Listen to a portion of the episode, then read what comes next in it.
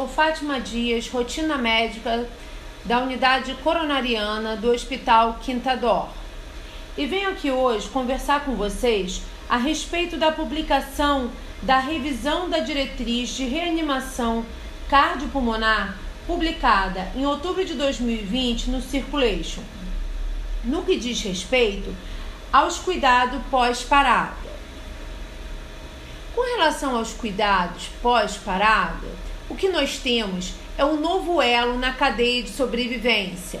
Esse elo é o elo da recuperação, onde a atualização coloca: recomendamos que os sobreviventes de PCR tenham avaliação de reabilitação multimodal e tratamento para prejuízos fisiológicos, neurológicos e cognitivos antes da alta hospitalar. Outra recomendação é a avaliação estruturada para ansiedade, depressão, estresse pós-traumático e fadiga para os sobreviventes de PCR e seus cuidadores. Recomenda também que sobreviventes de PCR e seus cuidadores recebam planejamento de alta e auxílio multidisciplinar para incluir tratamento de recuperação com acompanhamento médico, reabilitação e retornar assim às expectativas de vida, trabalho e social de forma mais precoce. A atualização coloca um novo algoritmo, que é dividido em duas fases: fase de estabilização inicial, fase 1, e fase 2, manejo contínuo e atividades de urgência adicional. Na fase 1, fase de estabilização inicial, após obtido o retorno da circulação espontânea, devemos priorizar manejo da via aérea, controle dos parâmetros respiratórios, controle dos parâmetros hemodinâmicos, além de obter um eletrocardiograma. Na fase 2, considere intervenção cardíaca de urgência se infarto agudo do miocárdio estiver presente, houver sinal de choque cardiogênico ou necessidade de suporte circulatório mecânico. Se, após o retorno da circulação, este paciente atender a comandos e estiver desperto, outros manejos para o atendimento do paciente crítico devem ser abordados. Porém, se esse paciente estiver comatoso, não estiver atendendo aos comandos, controle direcionado de temperatura deve ser instituído com temperatura entre 32 e 36 graus por pelo menos 24 horas realizar uma tomografia de, de crânio nas primeiras 24 horas, realização de eletroencefalograma e outros manejos ao atendimento do paciente crítico.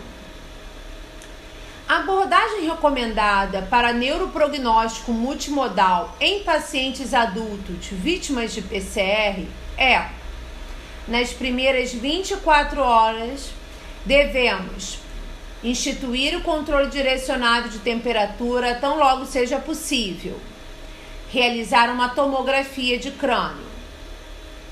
Entre 24 e 72 horas, devemos, se, se disponível no nosso serviço, dosagem de marcadores séricos é, neuronais.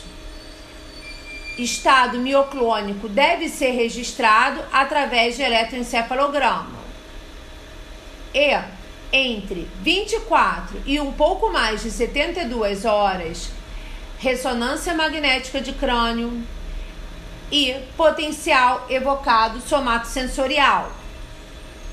Incorporar exames diagnóstico para prognóstico multimodal, pelo menos 72 horas depois da normotermia. Recomendação para oxigenação e ventilação após ROSC, retorno da circulação. Classe 1. Recomendamos evitar hipoxemia em todos os pacientes que se mantenham comatosos após ROSC. Recomendações para o diagnóstico e tratamento de convulsões, como classe 1.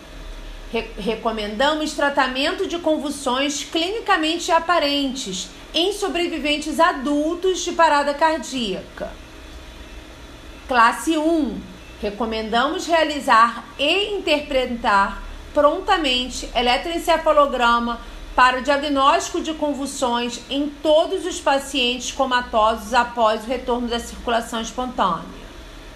E como classe 3, profilaxia para convulsões em adultos sobreviventes de parada cardíaca não é recomendado com relação ao controle direcionado de temperatura, como classe 1 e 2A, temperatura entre 32 a 36 graus Celsius, deve ser mantida por pelo menos 24 horas após alcance da temperatura alvo.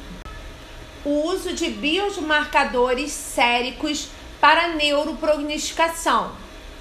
Classe 1 quando realizada em combinações com outros testes prognósticos, parece ser razoável considerar altos valores séricos de enolase, neurônio específico, dentro de 72 horas após parada cardíaca, para apoiar o prognóstico resultado neurológico ruim em pacientes que permanecem em coma. Lembrando que nós ainda não temos disponível no Brasil como classe 2B, a utilização da proteína de ligação ao cálcio S100B, tal, cadeia leve de neurofilamento e proteína gliar fibrilar ácida na neuroprognosticação é incerta.